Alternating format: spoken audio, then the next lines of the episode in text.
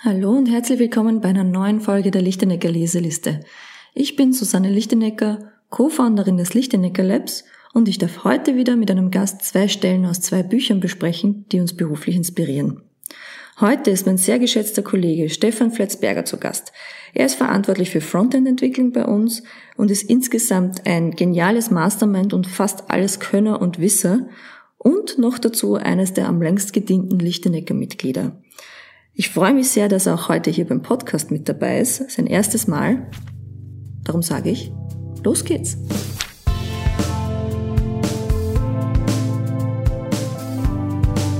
Die Lichtenecker Leseliste.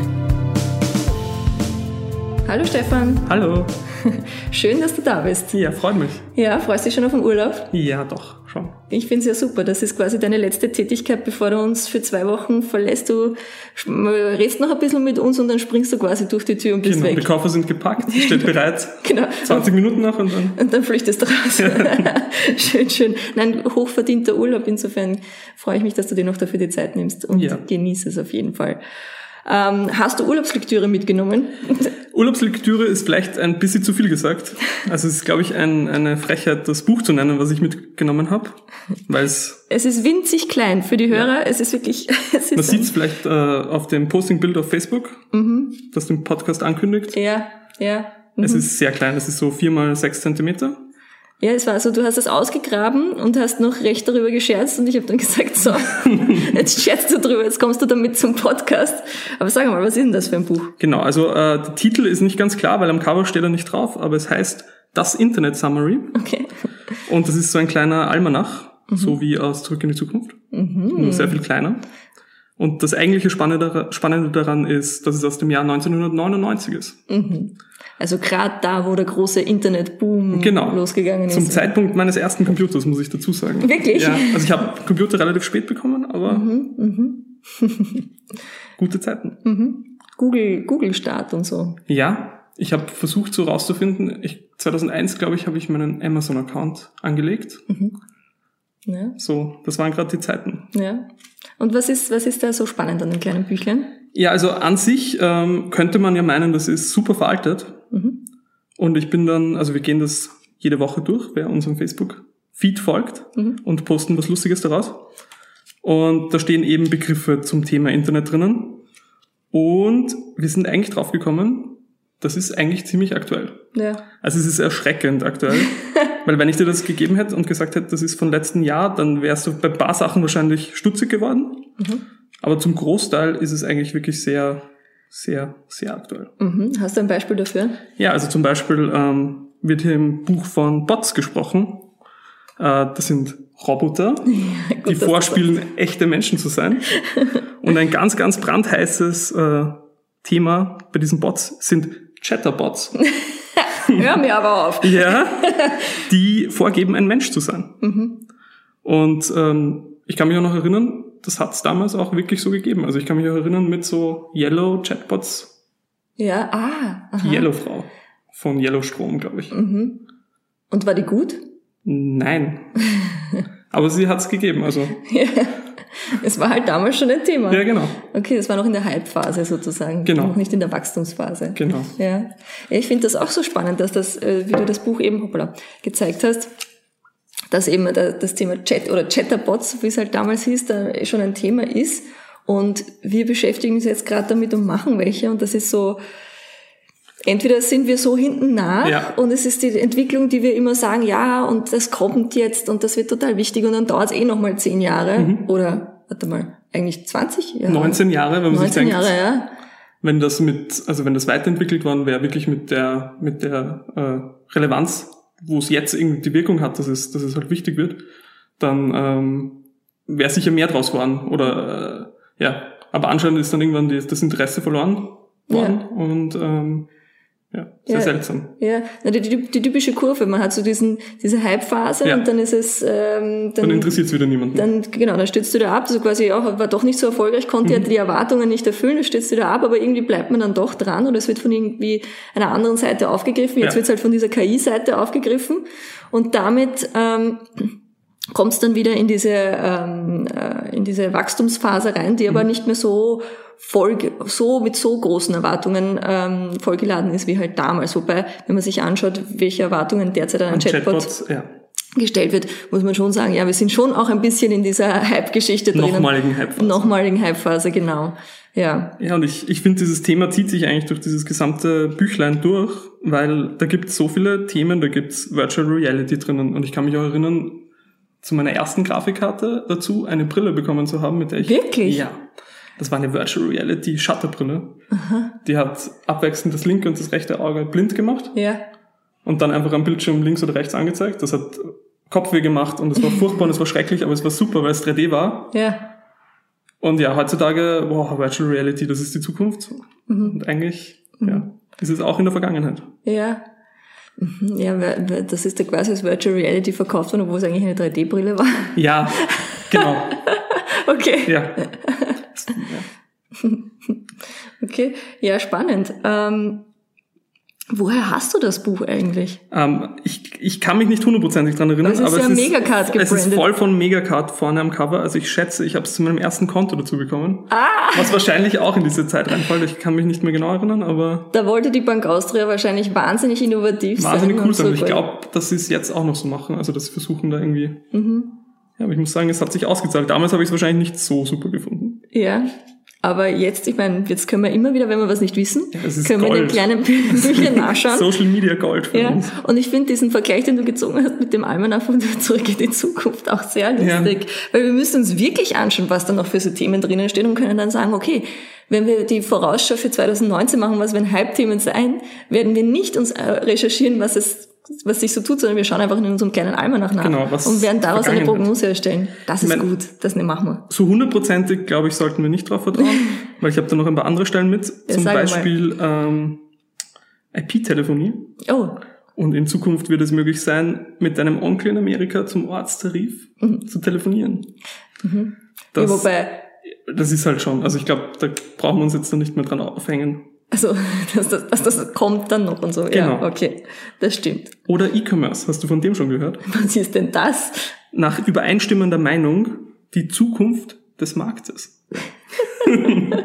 also, ähm, ich glaube, das ist auch eigentlich ganz, ganz nett, dass man damals schon ziemlich sicher gewusst hat, ja, dieses E-Commerce, mhm. das kommt und das mhm. wird sich durchsetzen. Und Recht haben sie gehabt. Mhm, das stimmt. Recht haben sie gehabt und trotzdem ist der online-stationäre Handel noch immer nicht tot.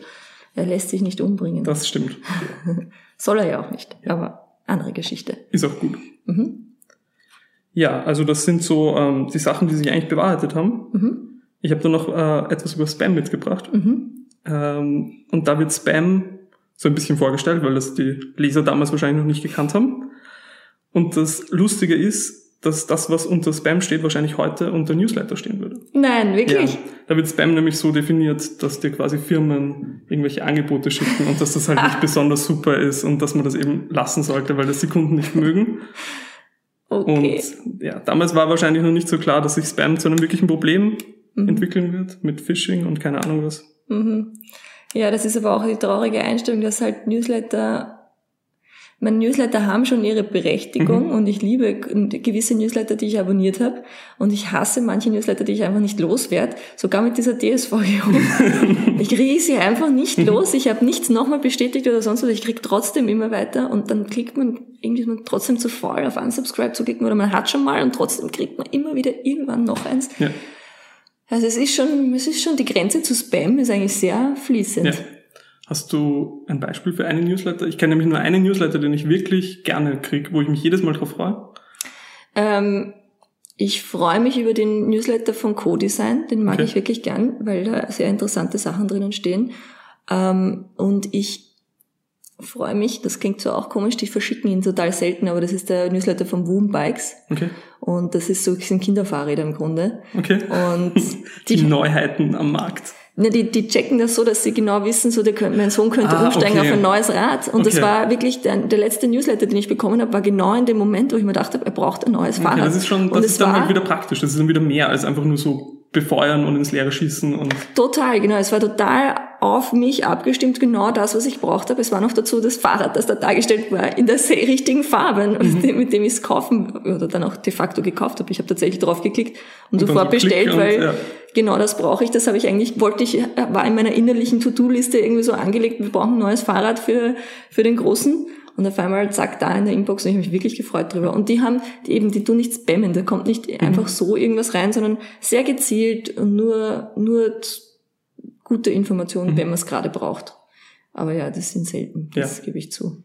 Ich bin auf einem, den ich wirklich hasse. Das ist so, ich habe einmal so einen Urlaubsnewsletter und ich hab, ich krieg den nicht mehr los und jetzt kriege ich dauernd so jeden so Tag die besten, ah, ja. die besten Hotelangebote. Ich denke, mhm.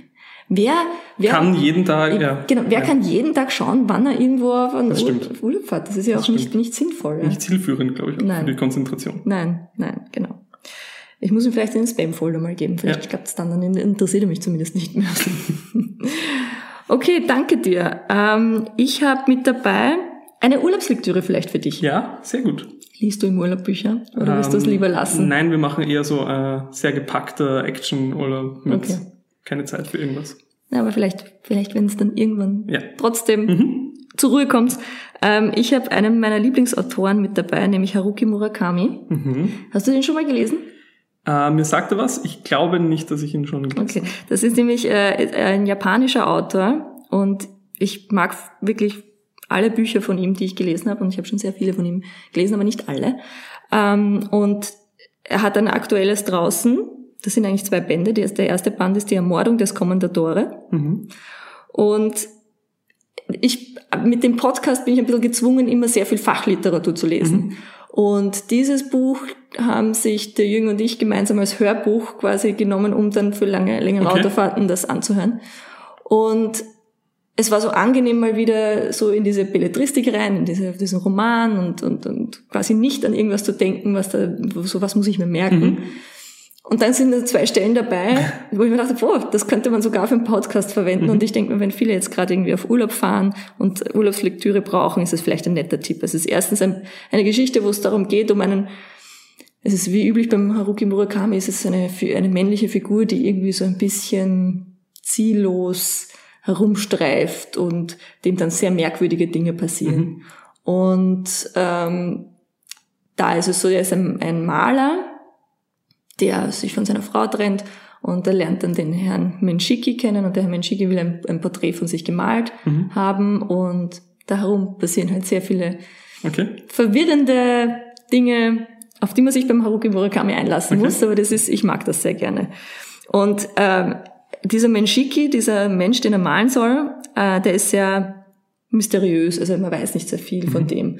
Und er versucht dann was über dem, über, mit einem Bekannten, was über den herausfinden. Und was macht er? Er will natürlich im, er selbst ist Maler, er hat mit dieser ganzen digitalen Sache überhaupt nichts zu tun, er kennt sich da gar nicht aus und hat einen Freund und sagt so, ja, find halt mit dem da irgendwas, find was über den heraus. Und der sagt, recherchiert er wahrscheinlich hat er mal gegoogelt, nehme ich an. Ja. Der Stalker. Ja, genau, so Stalker-mäßig. Und äh, findet nichts, also findet gar nichts über ihn. Und er sagt, das ist so komisch, weil sogar sein Name für japanische Verhältnisse, Menshiki ist anscheinend nicht so der typische Name. Mhm. Und dass man da gar nichts findet, ist so komisch, weil sie sagen das in dem Buch so explizit, also in dem Gespräch von den Zweien, weil das ist so eigenartig, weil jeder hinterlässt ja mittlerweile schon Spuren. Und selbst wenn wir zwei unbedeutenden Hanseln irgendwas machen, findest du irgendwas. Ja. Und dass das da gar nichts gibt, das ist schon wieder so auffällig. Ja. Und dieser Menschiki, also irgendwo haben sie dann gehört, dass er irgendwas mit Informationsbranche zu tun hat. Ah. Und so quasi für mich war dann der Gedanke interessant. Ja, ich, man weiß es nicht. Aber für mich war der Gedanke interessant, dass es diese Zweiklassengesellschaft dann eigentlich jetzt schon gibt, wenn du dich mhm. quasi gut auskennst, kannst du deine, deine Spuren löschen. Das stimmt. Oder falsche Spuren erstellen, was auch immer. Und jeder, der sich nicht auskennt, über jeden jeden Mini-Furz, sag ich jetzt mal, findest kennst du, du, kennst du, findest zumindest irgendwas, wenn ja. es das Facebook-Profil ist oder was auch immer. Ja. Oder das LinkedIn. Genau, richtig. Aber ich muss zugeben, mir kommen Leute, also wenn wir nach jemandem suchen, nach irgendjemandem neuen, neuen Person, die wir, äh, die uns anschreibt oder so, und wir finden gar nichts, dann ist das, kommt es mir auch ein bisschen komisch vor. Also ja. Also das ist schon seltsam. Ja, ich finde dann auch so, also wenn es jetzt zum Beispiel jemanden gibt, der, der mit bei uns arbeiten will oder sowas, dann denke ich mir, dann bist du nicht in der Digitalbranche daheim, wenn es sich gar nicht gibt, ja, wenn du nicht eine Portfolio-Seite hast. So gut oder ist so gut, ja. ja. Oder sie, natürlich. Sie, ja, richtig. Vollkommen richtig. Danke, Stefan. Ähm, ja, das ist so, so der Gedanke, der mich da so begleitet hat. So sind wir da in so einer Klassengesellschaft dann schon drinnen. Mhm. Ja. Und manchen ist es bewusst und manchen ist es nicht bewusst und selbst die, die es nicht bewusst nutzen, sind aber irgendwie auffindbar. Außer der Herr Menschicki, der eben nicht. Mhm. Und die zweite Stelle, die ich habe, ist, ähm, es kommt da auch dann später zu irgendwie ein Gespräch darüber, ähm, dass sie, also was, was halt alles möglich ist im, im ähm, digitalen Bereich, weil so quasi, ja, der Herr Menschicki arbeitet von zu Hause aus. Und dann sagen sie so, hm, ja, das ist ja heutzutage viel leichter möglich, weil es ja diese ganzen digitalen Möglichkeiten gibt und da kann man auch Homeoffice mal machen. Und sie kennt sogar, also das war so seine Geliebte, mit der er darüber spricht, ähm, ja, es kommen Geliebte vor in dem Buch, ähm, sagt sie, ja, sie kennt nämlich einen Chirurg, der will eigentlich, ähm, der arbeitet von zu Hause aus und er sagt so, wie kann ein Chirurg von daheim arbeiten? Und auch du als Leser denkst da so, bist, bist du ja Chirurg ja. von zu Hause arbeiten? Sicher nicht, ja. Und sie so, ja, weil der will lieber surfen, aber er ist trotzdem gern Chirurg und deswegen lässt er sich quasi alles schicken immer, also die ganzen Röntgenaufnahmen und sonstiges. Mhm. Und schreibt dann quasi Berichte drüber und, und, und tut halt quasi wie Skypen mit, okay. dem, mit seinem Team und mit den Patienten und schreibt dann auch quasi, sagt ihnen, wie sie was zu tun haben mhm. und ist dann online bei der Operation dabei. Ah ja. Schaut über die Schulter. Schaut über die Schulter, genau, gibt so quasi die Assistenz, aber ist nicht selbst vor Ort. Und manchmal kann er sogar schon ähm, selber von zu Hause steuern, okay. wenn es quasi so Operationen sind, die mhm. man schon mit, mit Robotern Roboter. mhm. macht, ja, oder es sind ja dann, ich weiß nicht, ob der Roboter der richtige Begriff ist, aber so, genau. Mhm. Und ich habe mir dann gedacht, das ist nämlich kein Zukunftsbuch. Mhm. Und trotzdem, und gerade in Japan, weißt du, wo die da diesen technologischen Dingen ja sehr ja. positiv gegenüberstehen, denke ich mir, ja, das ist wahrscheinlich wirklich dort Thema und mhm. möglich. Mhm. Und das ist so, für mich war es interessant, so das neue Arbeiten, dass es nicht nur für uns in unserer Branche so ist oder für die, die es leichter die in diesem Wissensbereich sind, sondern dass es sogar für, für Berufe vielleicht möglich sein wird, die, an die du jetzt doch gar nicht denkst. Ja, das stimmt. Ne? Das, ich glaube aber auch, dass das ziemlich viele neue Probleme aufwerfen wird. Weil ich denke mir, ich denke so an Notstromaggregate in Krankenhäusern, mhm. die brauchen dann auch einen Not-Internetzugang, weil ja. wenn der Chirurg plötzlich weg ist, das ist dann wahrscheinlich nicht so super. Ja, und es wird, glaube ich, immer Leute auch vor Ort brauchen und das ist dann auch wieder so, wer ist dann derjenige, der das tut und gleichzeitig braucht sie auch diesen, gerade im Krankenhausbereich, brauchst du diesen Menschen, ja. den Menschenfaktor einfach sehr, sehr stark und das ist auch so, sind da gibt es ja auch diese psychologische Komponente, sind äh, OPs oder werden Leute schneller gesund, wenn sie wirklich direkten Kontakt haben mit den Menschen und auch Berührungen sind ein großes mhm. Thema. Und wenn das quasi dann nicht ist, ist das überhaupt dann ein erfolgreicher Chirurg? Ich meine, das, darum geht es in dem ja, Buch ja. natürlich aber nicht, das aber alles, ja. das sind Fragen, die sich da alles irgendwie mhm. so daraus ergeben. Und ich dachte, ah, interessant, jetzt habe ich einen, einen, einen Roman gelesen und trotzdem was mhm. Inspirierendes irgendwie mitgenommen. Ja, aber ist auch spannend. Vielleicht braucht man dann in Zukunft gar keine Krankenhäuser mehr, sondern dann ja. du, liegst du daheim und sagst, die Operation bitte und ja, genau. Es wird der, es kommt, kommt nämlich der Roboter zu dir nach Hause. Genau. Den machst du die Tür auf, du legst dich hin. Ist sicher angenehmer. Also jetzt mal. Äh, ja, das stimmt. Ja und nein. Ja und nein. kommt auf die OP und kommt auf die Sache an. Ich habe jetzt gerade noch in unserem schönen, also in meinem schönen Almanach ja. nachgeschaut, aber leider steht nichts über Teleworking. Ah. Und ich glaube Homeoffice. Ja, schau, das haben sie noch nicht gewusst. Nein, das war noch nicht. Ach. Home Shopping gibt's. das finde ich einen schönen Abschluss. Danke. Danke. Schönen Urlaub und bis bald. Tschüss. Tschüss.